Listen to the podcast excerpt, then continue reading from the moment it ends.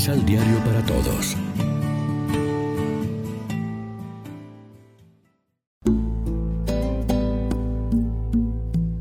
Primera lectura. Mi palabra hará mi voluntad. Del libro del profeta Isaías. Esto dice el Señor. Como bajan del cielo la lluvia y la nieve y no vuelven allá, sino después de empapar la tierra, de fecundarla y hacerla germinar, a fin de que dé semilla para sembrar y pan para comer. Así será la palabra que sale de mi boca. No volverá a mí sin resultado, sino que hará mi voluntad y cumplirá su misión. Palabra de Dios.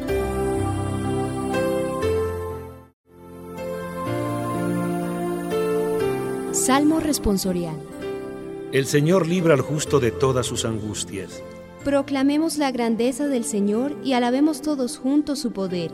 Cuando acudí al Señor me hizo caso y me libró de todos mis temores. El Señor libra al justo de todas sus angustias. Confía en el Señor y saltarás de gusto, jamás te sentirás decepcionado, porque el Señor escucha el clamor de los pobres y los libra de todas sus angustias. El Señor libra al justo de todas sus angustias. Los ojos del Señor cuidan al justo y a su clamor están atentos sus oídos.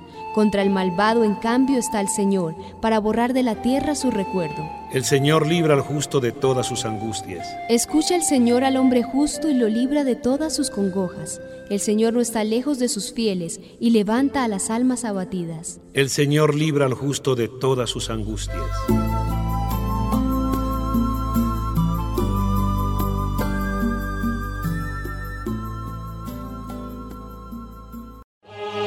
Proclamación del Santo Evangelio de nuestro Señor Jesucristo, según San Mateo.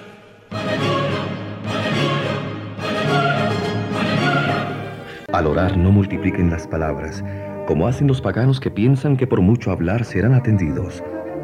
Ustedes no recen de ese modo, porque antes que pidan el Padre sabe lo que necesitan. Ustedes, pues, oren de esta forma. Padre nuestro, Padre de los cielos, santificado sea tu nombre. Venga tu reino.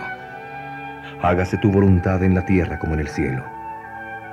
Danos hoy el pan de este día y perdona nuestras deudas como nosotros perdonamos a nuestros deudores.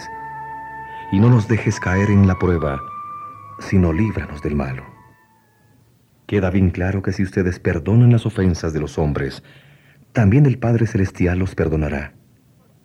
En cambio, si no perdonan las ofensas de los hombres, tampoco el Padre los perdonará a ustedes.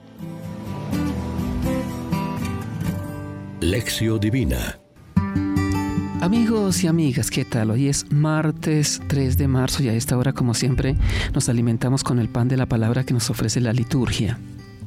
En el texto del Evangelio, Jesús nos enseña a orar. A la palabra que desciende de Dios eficaz y viva, es siempre Dios el que tiene la primera palabra, el que tiende puentes, el que ofrece su comunión y su alianza.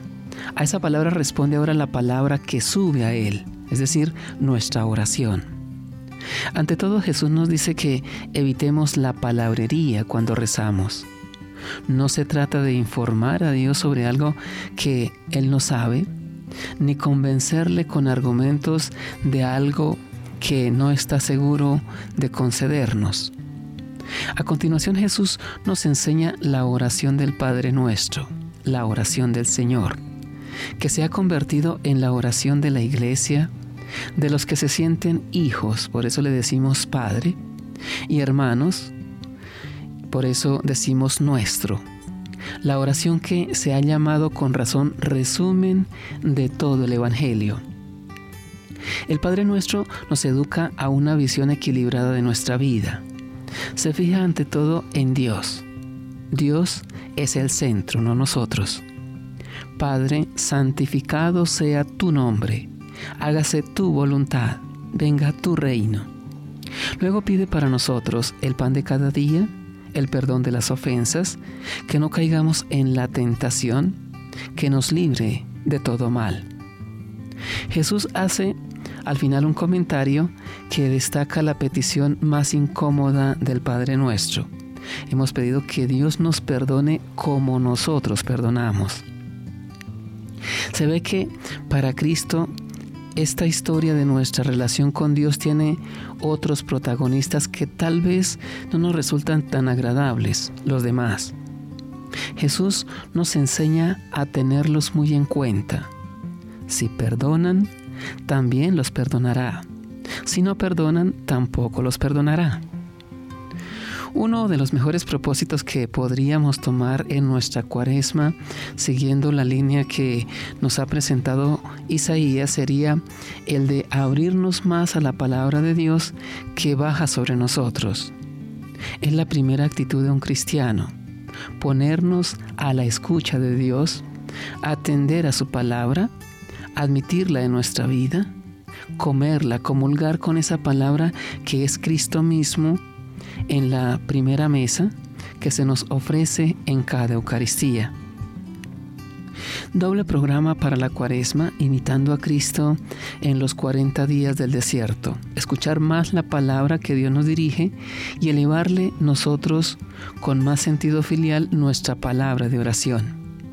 Para que nuestra oración supere la rutina y el verbalismo, y sea en verdad un encuentro sencillo pero profundo con ese Dios que siempre está cercano, que es Padre, que siempre quiere nuestro bien y está dispuesto a darnos su espíritu, el resumen de todos los bienes que podemos desear y pedir. Reflexionemos.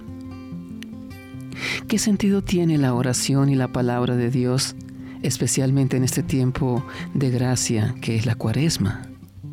Oremos juntos. Señor, tú que nos enseñaste a orar al Padre con la confianza de los hijos, permite que el fruto de nuestra oración se demuestre en actitudes de perdón y de amor. Amén.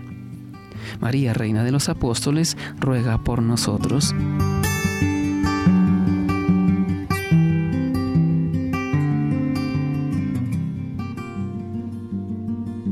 Complementa los ocho pasos de la Alexio Divina adquiriendo el emisal Pan de la Palabra en Librería San Pablo o distribuidores. Más información www.sanpablo.co Pan de la Palabra. Vive la reflexión.